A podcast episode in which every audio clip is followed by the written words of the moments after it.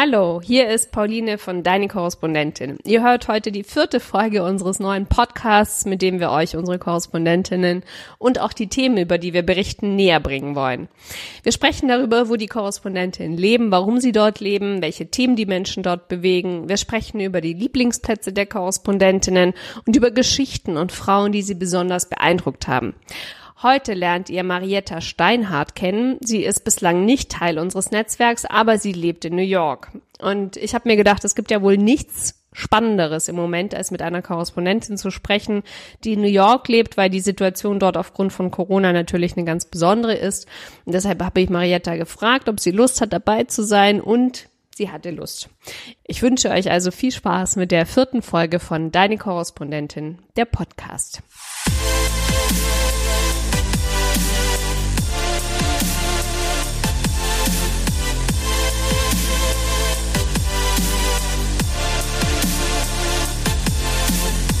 Hallo Marietta. Du hast, äh, du hast 2014 bis 2017 in Los Angeles als freie Journalistin gearbeitet und seit zwei Jahren bist du an der Ostküste, genauer gesagt in New York City. Viele unserer Zuhörerinnen waren vermutlich auch schon mal da. Vielleicht kannst du beschreiben, wie die Stadt in diesen Tagen auf dich wirkt. Also ich würde sagen, dass äh, die, die Leute haben Angst. Die Menschen haben sicherlich große Angst momentan und das spürt man auch. Ähm, die Stimmung ist, würde ich als beklemmend beschreiben. So ein bisschen auch in schwerelos, hilflos.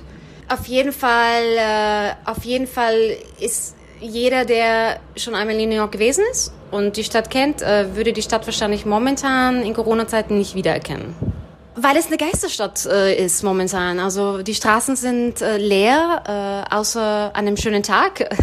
Wir hatten äh, vor ein paar Tagen unseren ersten ersten schönen Sommertag. Wir hatten 23 Grad. Äh, davor hat es, es hat einen Monat nur geregnet. Das heißt, die Leute sind äh, viel drinnen gesessen und äh, außer sie sind vielleicht ihren Hund irgendwie äh, spazieren, äh, haben ihren Hund spazieren geführt, aber äh, in der Regel äh, sind die Leute drin geblieben. Jetzt ist, wird das Wetter schöner, jetzt ist es ein bisschen weniger Geisterstadt, also die Leute kommen raus. Äh, jetzt haben wir andere Probleme, jetzt kommen dann die Anzeigen und das Anpöbeln, das gegenseitige Anpöbeln, weil äh, der eine oder andere vielleicht keine Maske trägt oder der oder die ist zu nah im Park an dem dran gelegen und dann wird die Polizei angerufen. Also da öffnen sich hier sicherlich andere Themen, aber generell Times Square ist leer. Ich bin seit zwei Monaten bald äh, im, im Lockdown, also am 15., am 16. März äh, kam der Lockdown äh, offiziell von Andrew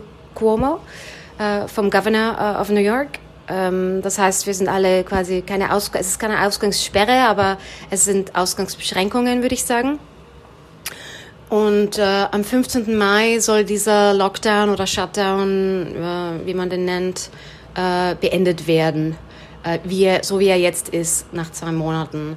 Äh, das heißt also, ich habe seit zwei Monaten nichts anderes als meine, mein Häuserblock, meine Stadtgegend gesehen. Ich lebe in Williamsburg und die Menschen, weil du gefragt hast, äh, warum man die Stadt nicht wiederkennen würde, die Menschen haben, wie gesagt, Angst und das merkt man auch. Die Menschen tragen alle Masken. Also wir haben hier eine Maskenpflicht, auch in der Öffentlichkeit, also nicht nur in Supermärkten oder Apotheken, also nicht nur in Geschäften, sondern die Maskenpflicht gilt auch für die Straße und den Gehsteig.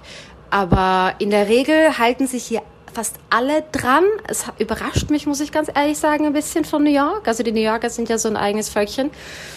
Äh, die Amerikaner sind äh, so eigentlich sehr compliant, äh, was Regeln betrifft. Also die halten sich eigentlich schon ganz gerne an ihre Regeln, aber die New Yorker, die fallen ja so ein bisschen immer aus der Reihe eigentlich. Aber ich muss sagen, was ich in den letzten fast zwei Monaten gesehen habe, äh, die Menschen, äh, ja, die umarmen diese Regelungen eigentlich schon sehr fast und äh, auch beim, beim Joggen, also auch beim Sport, äh, immer Maske und das, das ist nicht immer einfach.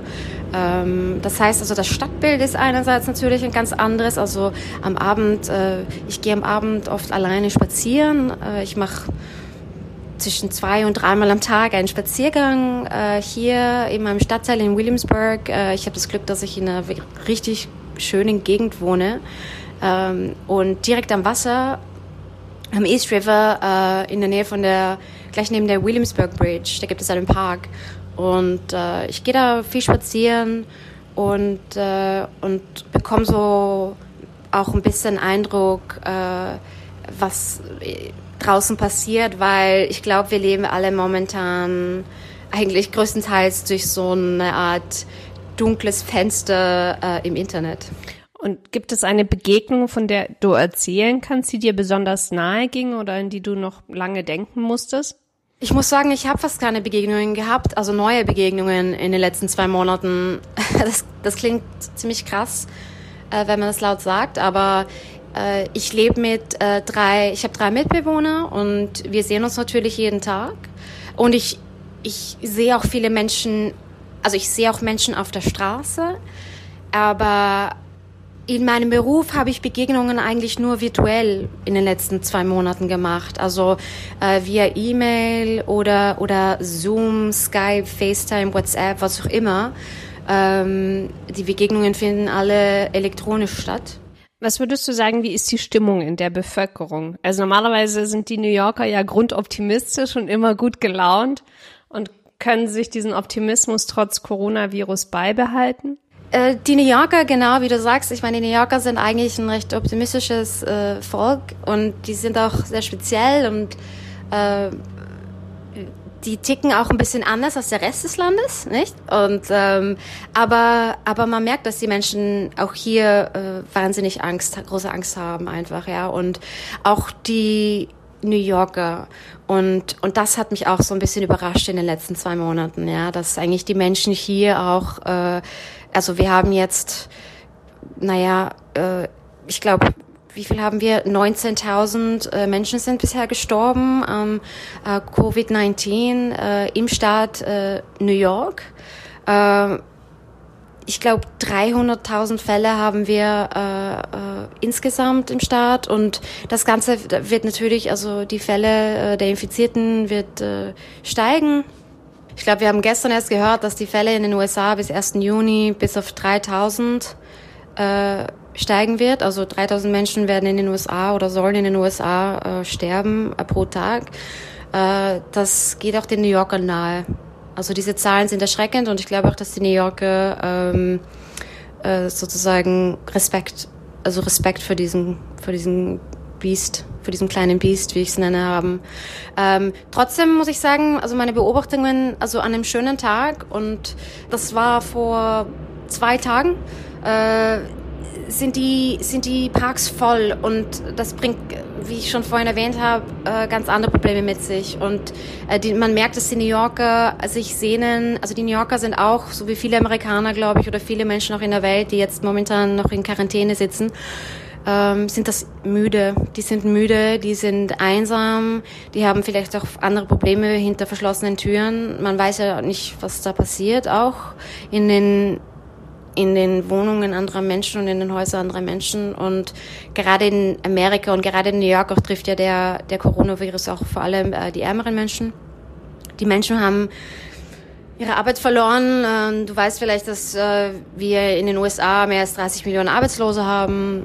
Und äh, durch Corona, äh, das geht auch, äh, das geht auch hier an den New Yorkern nicht vorbei. Also äh, die Menschen verlieren oft ihre Krankenversicherung, wenn sie in ihrer Arbeit verlieren.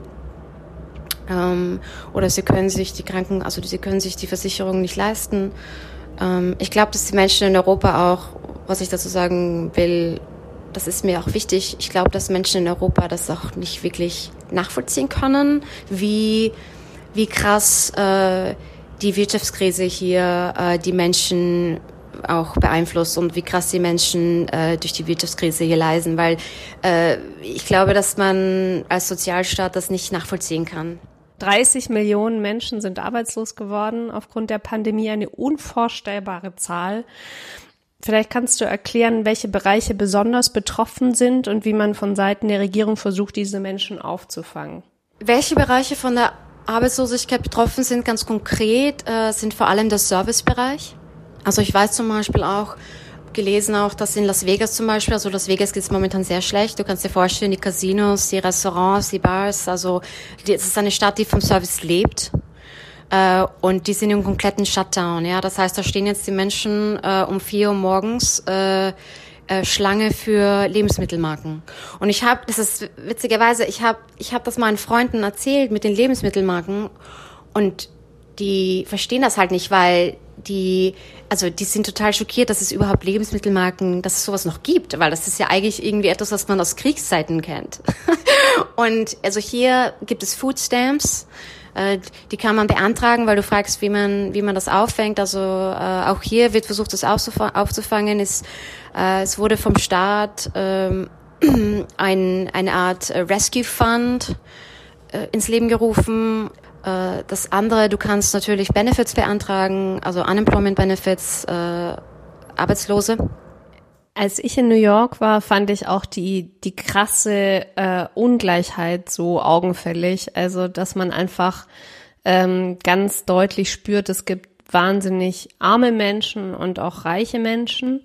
Und diese Schere zwischen arm und reich, könnte ich mir vorstellen, geht jetzt sogar noch weiter auseinander. Also ich weiß nicht, inwiefern jetzt noch mehr Menschen auf der Straße leben oder wie damit umgegangen wird, dass sie sich beispielsweise eine Wohnung gar nicht mehr leisten können. Ja, also wir hatten zum Beispiel, klar, also die Schere zwischen arm und reich äh, gab es in Amerika schon immer.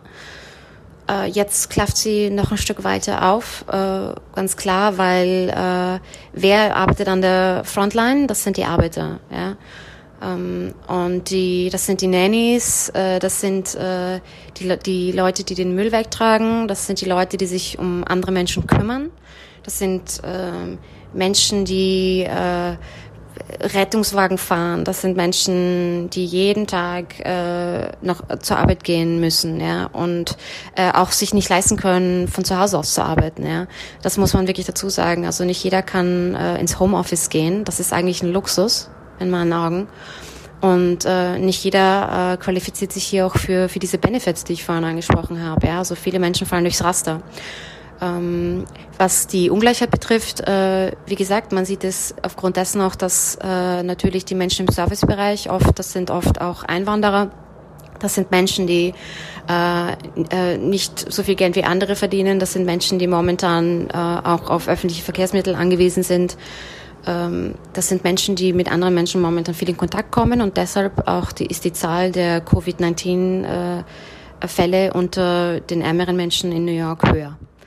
Also wir wissen auch, dass die afroamerikanische Bevölkerung zum Beispiel äh, in der Bronx äh, höher betroffen ist äh, oder als andere Teile von New York. Ähm, ich lebe in einem sehr schicken, sehr privilegierten Stadtteil hier in Williamsburg in Brooklyn. Äh, also das heißt, du siehst hier äh, eigentlich zu keiner Jahreszeit arbeitslos, also Arbeitslose auf der Straße oder Obdachlose, ja. Also das heißt, auch vor Corona gab es das nicht und das gibt es jetzt auch nicht nach Corona. Das heißt, ähm, wie wird sich um die Obdachlosen gekümmert? Ich fand das in New York im Vergleich zu anderen Staaten. Ich habe in Los Angeles gelebt. Äh, ich finde, dass in New York sich eigentlich ganz gut um die Obdachlosen gekümmert wird, auch im Vergleich zu Städten wie San Francisco zum Beispiel dass natürlich äh, die Schere klafft, aber äh, der Staat versucht sich darum zu kümmern. Und momentan aktuell durch Corona haben wir auch zum Beispiel das Problem, dass die Menschen äh, begonnen haben, in der U-Bahn zu schlafen, weil die U-Bahn, ich glaube, die U-Bahn ist 90 Prozent äh, äh, weniger befahren dieser Tage, also 90 Prozent weniger Menschen fahren mit der U-Bahn. Ähm, und weil ich auch vorhin angesprochen habe, äh, den Servicebereich äh, es sind auch viele Menschen bei der Metro hier schon gestorben und krank geworden natürlich. Und das ist auch so ein Thema hier. Und die U-Bahn fährt deshalb auch äh, nicht mehr regelmäßig. Die U-Bahn, äh, die Menschen haben Angst, mit der U-Bahn zu fahren. Es wird auch nicht empfohlen, mit der U-Bahn zu fahren. Und deshalb äh, gibt es weniger Menschen und die Obdachlosen haben begonnen, dort zu schlafen. Und der Andrew Cuomo, also Governor Andrew Cuomo, hat, äh, ich glaube, es war letzte Woche, hat dann äh, groß angekündigt, dass man sich jetzt darum kümmern muss und das geht nicht und ist disgusting und dass man äh, man man muss sich jetzt also die Metro soll sich quasi um um diese Situation kümmern. Also also man man man sieht es. Äh, ich glaube, es kommt stark. Äh, ich glaube in New York hast du weil du eben dieses Gefälle angesprochen hast. Du hast eben dieses Gefälle, das heißt, äh, hier in Williamsburg äh, siehst du es nicht auf den Straßen. Also du hast, äh, die Menschen schlafen, müssen nicht auf der Straße schlafen, aber weil wir eben in New York auch ein bisschen so in einer Parallelgesellschaft leben, in anderen, in anderen Teilen der Stadt hast du es natürlich schon. Ja, also ich kann das jetzt nur, ich kann das wirklich, also ich kann das wirklich nur betonen, ja, dass ähm, es wirklich in New York, gerade in New York, wirklich stark darauf ankommt, in welchem Stadtteil du lebst. Und du hattest angesprochen, die Afroamerikaner in der Bronx ähm, sind mehr betroffen ähm, von Covid-19. Ähm, und das hat wahrscheinlich auch damit zu tun, dass da einfach diese Abstandsregeln nicht so eingehalten werden könnten, könnte ich mir vorstellen, oder? Ich will schon auch betonen, dass das ist nicht immer, das ist nicht immer notwendigerweise die Schuld der Menschen, ja. Also die, die müssen, die müssen in, die müssen jeden Tag in die Arbeit gehen und ich habe ein Video gesehen von der Subway Station, also von der U-Bahn-Station in der Bronx und das ist, das ist so, als wäre Corona nie passiert. Also da sind so viele Menschen, die zur Arbeit gehen. Ähm, das ist, wenn du das mit anderen Stadtteilen vergleichst, äh, einfach wie Tag und Nacht, ja. Und äh, die Menschen sind gezwungen, sich in sehr, sehr enge Züge zu drängen. Äh, gerade deshalb auch, weil sie jetzt auch nicht mehr so viel, nicht mehr so oft fahren. Das heißt, Intervalle sind viel größer geworden. Die U-Bahn fährt nicht mehr so viel. Das heißt, äh, längere Abstände, mehr Menschen drängen sich in eine U-Bahn und deshalb äh, ist es natürlich äh, auch richtig schwer einzuhalten, gerade in einer Stadt wie New York. Und das will ich auch noch dazu sagen. Also äh, die Menschen hier, die ähm, am Wochenende in den Park gehen, ich weiß, dass diese Wälder, also diese Bilder gehen durch die Welt äh, von überfüllten Parks und äh, und, und und Straßen und die Menschen irgendwie liegen in der Sonne und baden sich.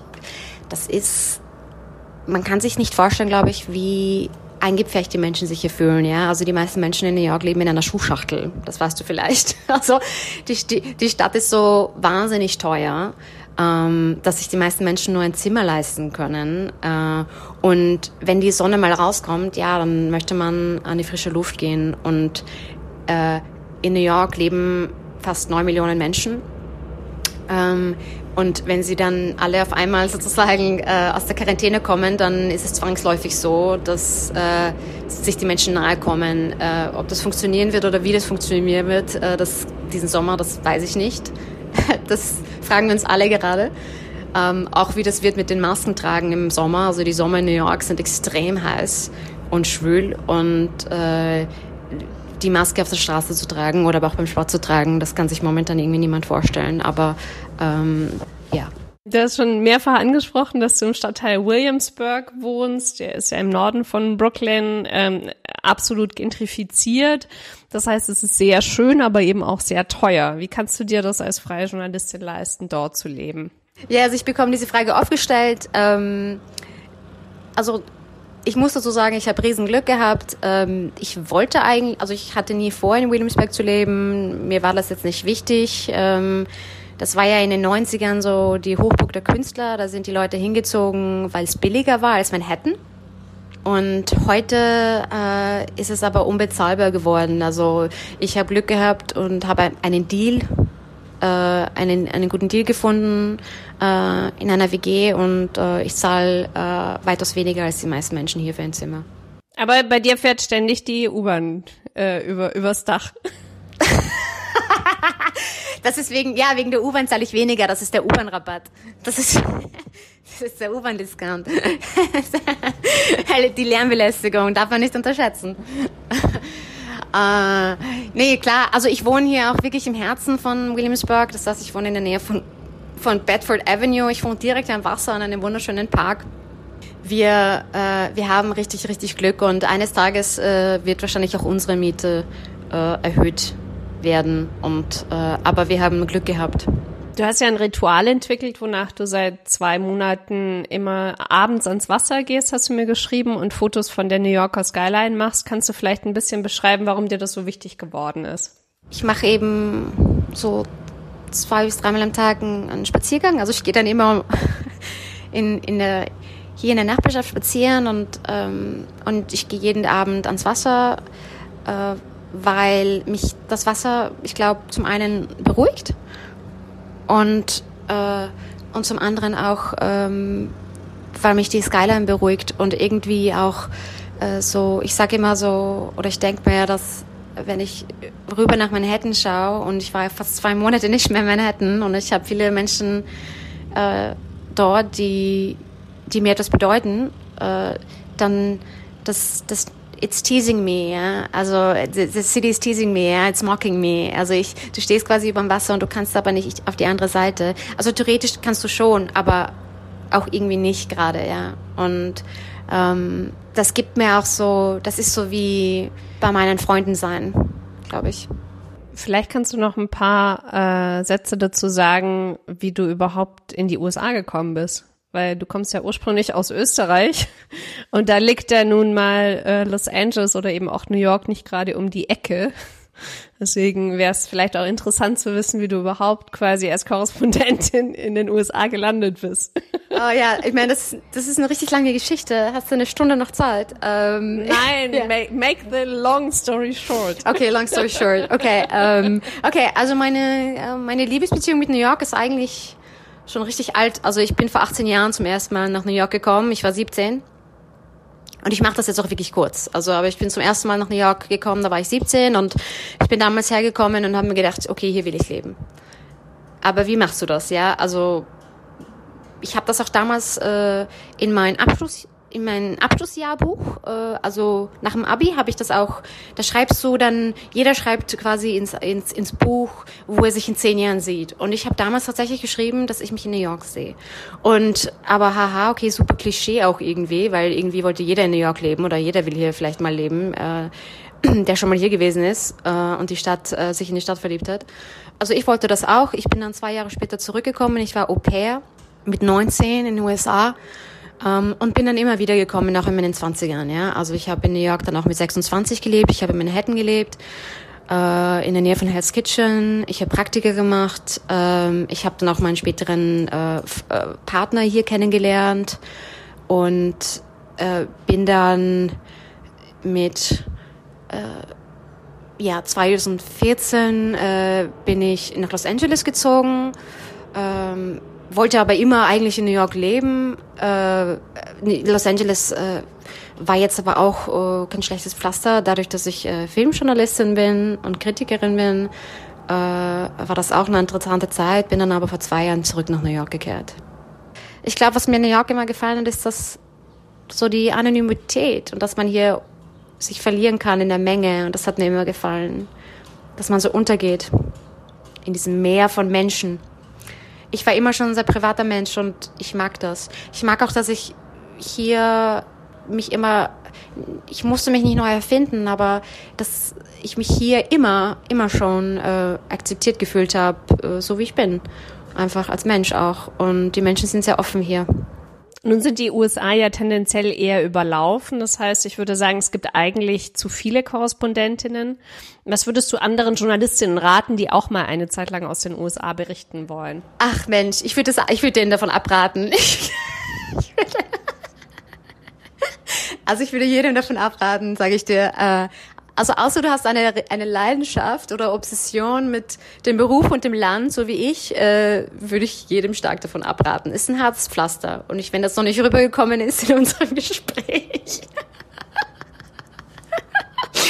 also, dann möchte ich das noch einmal hier betonen. Also es ist auf jeden Fall ein hartes Pflaster, ähm, dieser Beruf und äh, also jeder, der das ausprobieren möchte, soll sich vielleicht einen Batzen Geld auf die Seite legen, äh, um das auszuprobieren, das Experiment äh, aber auch die Hoffnung nicht aufgeben. Also ich will jetzt gar nicht irgendwie jeden davon abraten, als Auslandskorrespondent in die USA zu kommen, keineswegs. Aber man soll sich natürlich darauf gefasst machen, dass es hart ist und ähm, ähm, ja, dass man man muss einfach bereit sein zu kämpfen.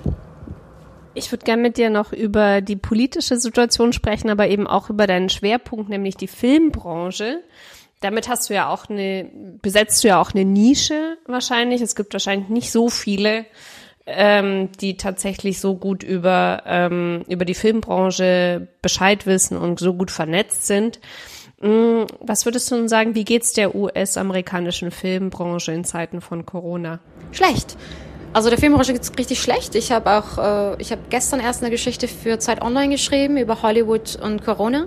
Und äh, die Kinos in den USA, äh, denen geht es momentan sehr schlecht. Also äh, die, die weltweit größte Kette EMC hat, äh, äh, hat äh, wäre fast insolvent, also hatte fast Insolvenz angemeldet und konnte das noch äh, konnte das noch verhindern und hat jetzt äh, äh, 500 Millionen US-Dollar Schulden aufgenommen, um die Insolvenz zu vermeiden. Äh, das ist die größte Kette weltweit, ja. Das heißt, du kannst dir vorstellen, dass es den kleineren Kinoketten noch schlechter geht. Äh, dem Kino ist es äh, schon vor der Corona-Krise schlecht gegangen, ja, äh, aus vielen Gründen. Ähm, nicht zuletzt auch, weil die Menschen sich vom Kino äh, immer mehr abgewandt haben und zum Streaming äh, gegangen sind.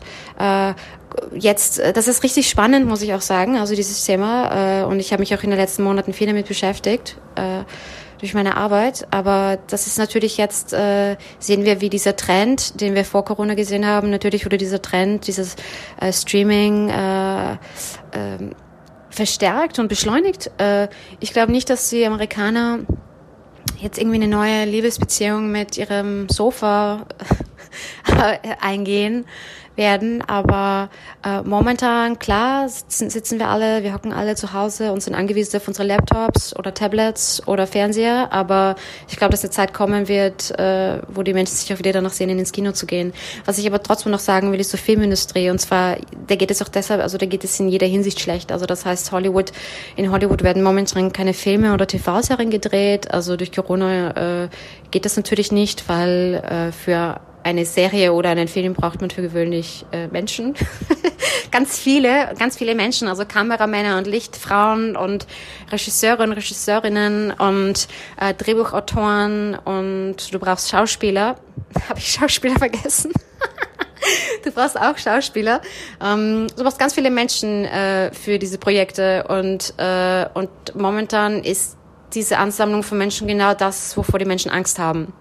Und auch deshalb haben die Menschen Angst davor, ins Kino zu gehen. Jetzt haben wir aber in den letzten Tagen gesehen in den USA, dass einige Staaten schon äh, begonnen haben, die Wiederöffnung also vereinzelt haben Kinos schon aufgemacht, aber es sind auch schon einige Menschen gegangen. Es gibt auch schon so kleine Erfahrungsberichte, aber prinzipiell haben die Menschen noch äh, einfach viel, viel zu große Angst. Ähm, das andere Thema ist, dass es momentan in Kinos auch deshalb schlecht geht, weil es keine neuen Filme gibt. Das heißt, Hollywood hat äh, seine größten Blockbuster diesen Sommer oder in diesem Jahr auf nächstes Jahr verschoben oder auf einen späteren Punkt in diesem Jahr. Ähm, das heißt, die Kinos können äh, ihre ihre Leinwände nicht bespielen, ja, ähm, mit neuen Filmen. Das heißt, äh, jetzt stellt sich die Frage für jeden Kinobetreiber, soll ich mein Kino überhaupt aufmachen? Zahlt sich das überhaupt aus, wenn ich äh, meine Türen öffne, wenn ich keine neuen Filme zu zeigen habe? Und wenn die Menschen Angst haben, ins Kino zu kommen? Und wenn ich mich eigentlich auch an die neuen Reinigungsbeschränkungen halten muss. Ja, also wir haben äh, Auflagen. Das heißt zum Beispiel, dass jetzt in den Kinos wird es äh, eine Reihe, dann wird jede zweite Reihe geblockt oder jeder zweite Sitz, also äh, Sitz wird geblockt. Äh, dann wird zwischen den Vorstellungen immer desinfiziert werden müssen. Die Menschen tragen Masken. Ähm, also jada, jada, jada, ja. Also die, also die Filmbranche und die Kinobranche in den USA stehen vor sehr großen Herausforderungen momentan. Es gibt ja immer Licht- und Schattenseiten. Du hast schon das Streaming angesprochen. Ähm, mich würde interessieren, wie es mit Netflix aussieht.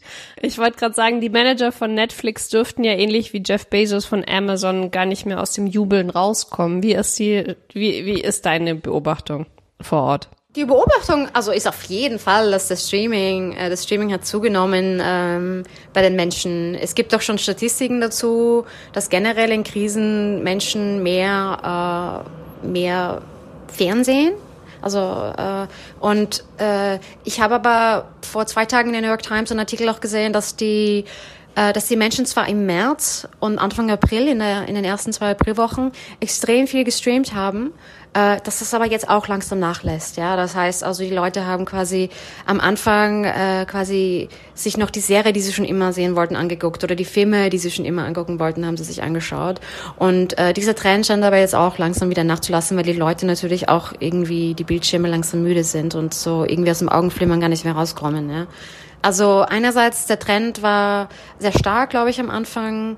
Äh, ich persönlich ich sage immer, ich habe mein Leben lang dafür trainiert, für diese Zeit, weil das ist, es gehört zu meinem Job, äh, Filme und TV-Serien zu sehen. Ähm, also das ist für mich jetzt nichts Neues, aber äh, das gehört zu meinem Alltag dazu. Aber für viele Menschen natürlich ist das jetzt ein Thema. Ähm, man darf aber auch nicht vergessen, dass die Menschen immer noch arbeiten müssen, also auch zu Hause. Wir hatten vorhin schon über das Gesundheitssystem kurz gesprochen in den USA. Vielleicht können wir das noch mal kurz äh, vertiefen. Es ist ja immer wieder die Rede davon, dass das Gesundheitssystem chronisch unterfinanziert ist und nicht jeder hat ja auch eine Krankenversicherung, wofür unter anderem der ehemalige Präsident Barack Obama gekämpft hat. Wie ist denn die ähm, Situation im Hinblick auf Intensivbetten, Schutzausrüstung und so weiter? Was würdest du sagen? Ja, also ich glaube, ähm, äh, die Politik in den USA ist kein Geheimnis, ist so ein bisschen ein Sauhaufen gerade. also sie war es vielleicht auch schon vor Corona, aber jetzt während Corona äh, äh, sieht man das nochmal so ein Tick deutlicher. Wir haben momentan so eine Art, wie ich das nenne, äh, Pissing Contest zwischen Donald Trump, Andrew Cuomo und äh, de Blasio.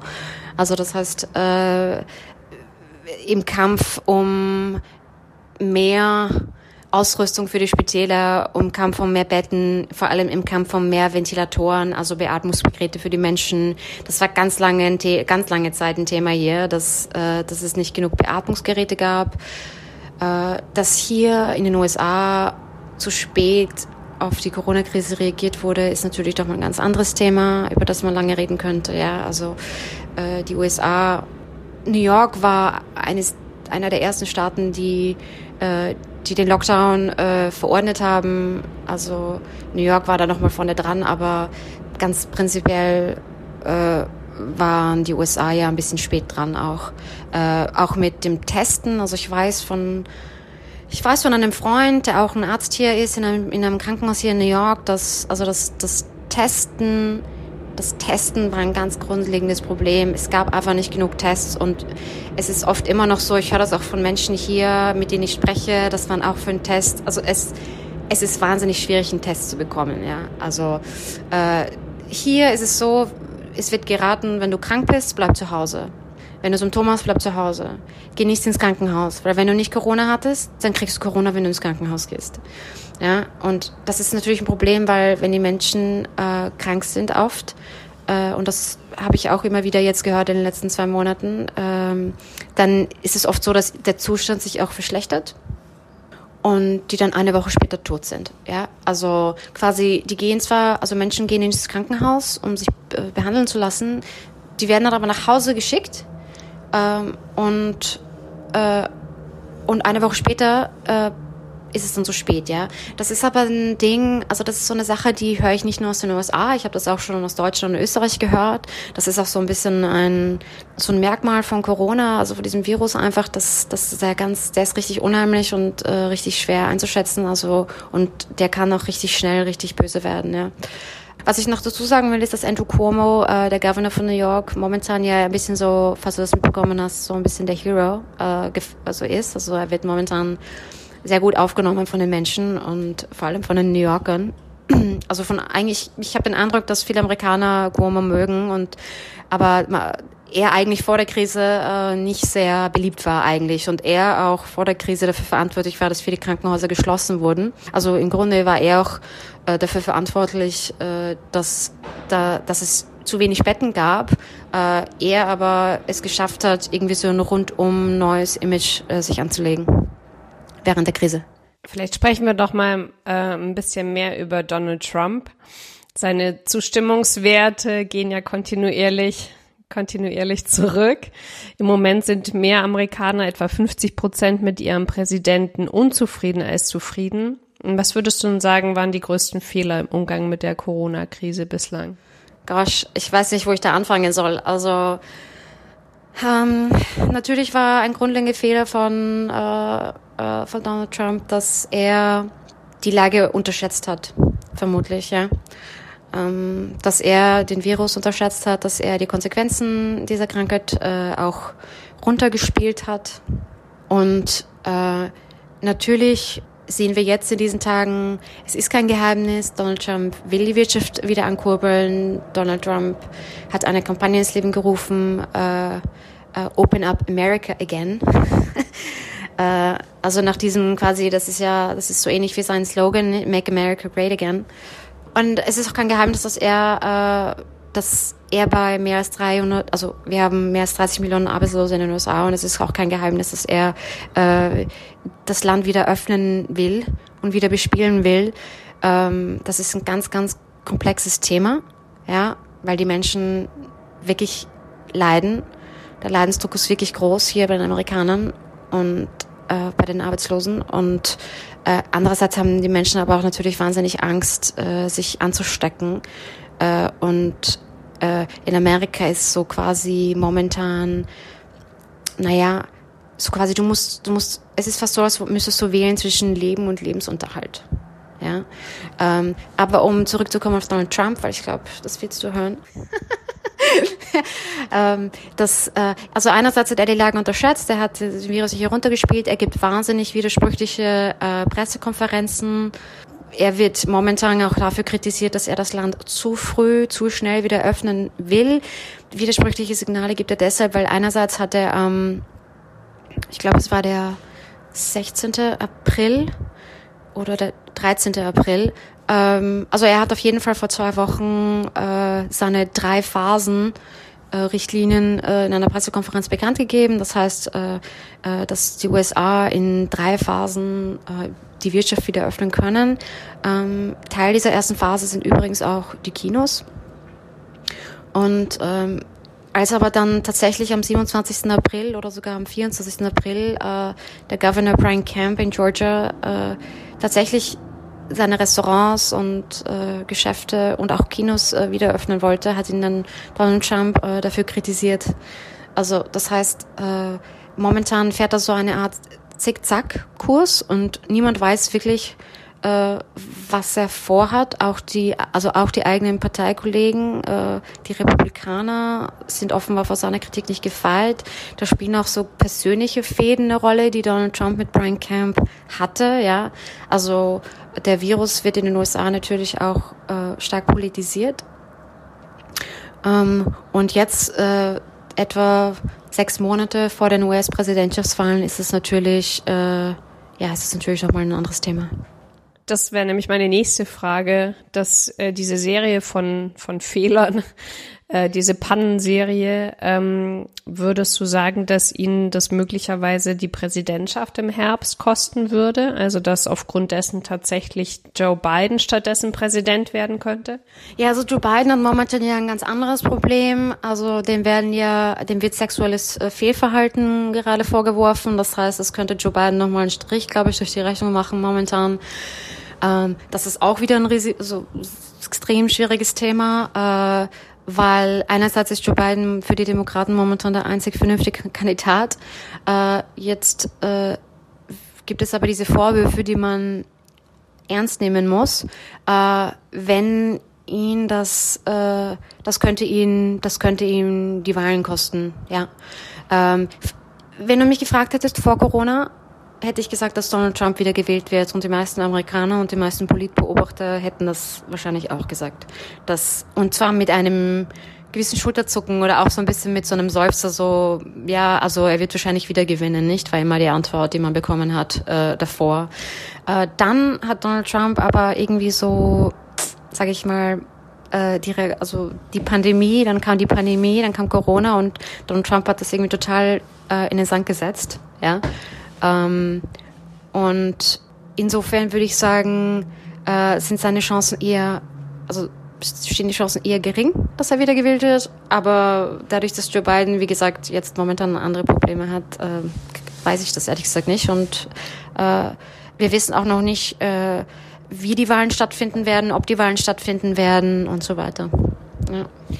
Mariette, vielleicht äh, für jemanden, der, der nicht so tief in der Materie steckt dass man erstes, ein erstes Mal Donald Trump wählt, wenn man nicht weiß, was da kommt, äh, geschenkt. wenn man aber vier Jahre ihn erlebt hat ähm, als amerikanische Bevölkerung und dann praktisch, also vor Corona, tatsächlich alle auch gesagt haben, dass er mit großer Wahrscheinlichkeit wiedergewählt wird. Wie kannst du das deinen Freunden in Deutschland oder in Österreich oder in der Schweiz erklären? Ähm, nachdem man diese ganzen ähm, die ganzen Sachen mitbekommen hat, die er so angestellt hat in den letzten Monaten und Jahren? Also ja, ich glaube, äh, wenn wir das wüssten, dann wären wir alle schon ein Stück weit schlauer. Ähm, ich glaube, also wenn mich die Leute fragen, dann versuche ich den Leuten zu erklären, dass ähm, Donald Trump einen bunten Punkt getroffen hat bei vielen Amerikanern, die sich äh, nicht gesehen gefühlt haben. Ja? Also das heißt, wir haben die liberalen Eliten in Los Angeles und New York ähm, und dann gibt es so sag ich mal, so nicht, hast du so die Mitte des Landes, ja, und oder den äh, den Midwest und auch den Süden des Landes. Und diese Menschen haben sich äh, auch, glaube ich, äh, von diesen Eliten im Land äh, lange genug äh, nicht gut behandelt gefühlt. Und ich glaube, dass Trump da äh, mit seiner Propagandamaschine äh, sozusagen, wie sagt man, in Schwarz getroffen hat. Ja. Und ich glaube, dass die Menschen auch oft nicht verstehen, dass dem, dass so den Menschen hier, vielen Menschen geht's nicht gut. Ja, und vielen Menschen ist auch nicht gut gegangen unter Obama. Und, äh, und ich glaube, dass die Menschen vielleicht die Hoffnung gehabt haben, äh, dass sie mehr Arbeit bekommen, äh, wenn Donald Trump äh, Präsident ist. In Deutschland sprechen wir ja ungefähr seit zwei Wochen darüber, ähm, weitere Lockerungen des Shutdowns zu beschließen. Wie ist es in den USA? Also solange die Zahl der Infizierten und Toten so dramatisch weiter steigt, nimmt es wahrscheinlich kein Politiker, keine Politikerin wirklich in den Mund, oder? Dass es da quasi Lockerungen geben soll. Also ich persönlich sehe ja mit einem neidischen Auge auf euch. um, ähm, jedes Mal, wenn ich mit meinen Freunden und Familie spreche und wenn, oder wenn ich auf Social Media irgendwelche Fotos sehe, dann aus Deutschland oder Österreich, dann, also dann platze ich vor Neid. Äh, weil wir in New York äh, sind wir bis 15. Mai noch im Lockdown. Äh, Beschränkungen, also Erleichterungen äh, wird es auch dann kaum geben, weil wir in New York haben wir zwar 70 Prozent weniger Todesfälle pro Tag äh, momentan, also das heißt, wir haben unter es sind immer noch sehr viele Menschen, die sterben, äh, aber wir haben momentan, also gestern lag die Zahl bei unter 300. Äh, äh, Covid-19-Tote. Ähm, das wird natürlich, äh, sobald Lockerungen kommen werden, wieder aufflammen, aber äh, diese Lockerungen, weil du gefragt hast, äh, sind momentan für New Yorker äh, so ein bisschen eine Fantasie irgendwie, ja. Also, denn selbst wenn wir am 15. Mai den Lockdown was wir noch gar nicht wissen, ob er beendet wird, aber es wird, also es wird, es wird davon ausgegangen, dass unser Shutdown in New York hier äh, ein, zumindest so wie er jetzt ist, ein Ende findet. Aber es wird schon jetzt auch, es ist auch jetzt schon absehbar, dass in Staaten wie New York, die sehr stark betroffen sind, äh, zum Beispiel viele, also viele, viele Veranstaltungsorte natürlich nicht wieder geöffnet werden, äh, wie Kinos zum Beispiel.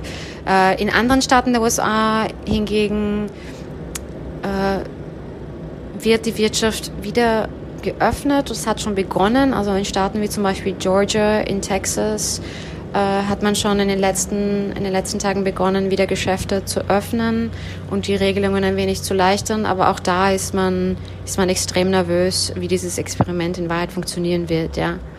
Hast du dir eigentlich zwischenzeitlich überlegt, nach Deutschland auszufliegen und von dort, dort aus zu beobachten, wie sich die Krise entwickelt? Weil viele Deutsche, die im Ausland leben, haben ja in den vergangenen Wochen in Anspruch genommen, quasi in die Heimat zurückzufliegen. Das war für mich nie ein Thema, nein, weil ähm, Klar, ich kenne auch Leute, die in Deutschland aber jetzt festsitzen und eigentlich in New York leben, äh, weil Donald Trump einen, Reis, einen Reisebann ausgesprochen hat. Und übrigens wissen wir auch gar nicht, wann Flüge aus Europa wieder erlaubt sind. Darüber spricht doch niemand. Also das ist noch so ein anderes Thema. Also diese Regeln, die jetzt hier herrschen, das, das ist jetzt ganz normal hier und das ist auch etwas, was mich sehr beunruhigt, muss ich sagen. Ich habe nicht überlegt, äh, nach Österreich oder nach Deutschland zu gehen, weil erstens New York meine Heimat ist. Also ich, ich, ich, also ich bin hier zu Hause und ähm, fühle mich auch hier zu Hause. Zweitens finde ich es, äh, auch wenn es äh, auch wenn es natürlich hier schwer ist, äh, momentan äh, finde ich es als Journalistin spannend hier zu arbeiten und das auch miterleben zu dürfen. Äh, also das ist sicher mal auch interessant. Äh, ich ich muss ja ganz ehrlich auch sagen, ich wüsste nicht jetzt wo oder wie. Also mein Le ich habe mein Leben, ich lebe seit sechs Jahren in den USA und mein Leben habe ich in, in, nach, also in die USA verlegt. Ich, ich, ich hätte ich hätte eigentlich gar keine gar keine Gründe, das in Europa zu überdauern. Und kannst du zum Schluss verraten, wie lange du noch in den USA bleiben möchtest?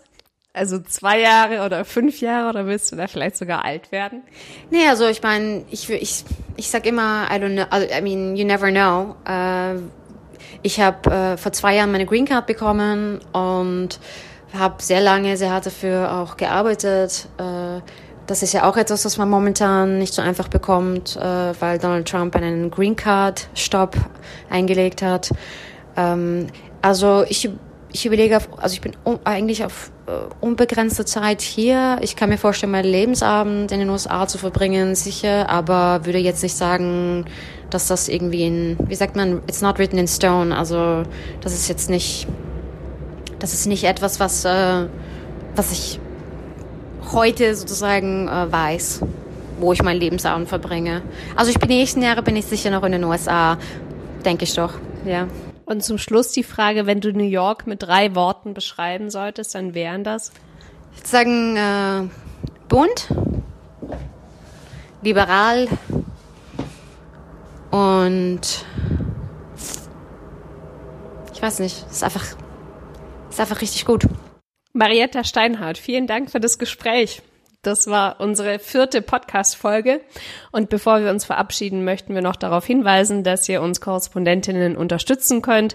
Und zwar geht ihr dafür am besten auf unsere Webseite www.deine-korrespondentin.de, wo ihr den Button Unterstützen findet. Ihr könnt uns monatlich unterstützen über Steady oder auch einmalig über PayPal und oder Direktspende.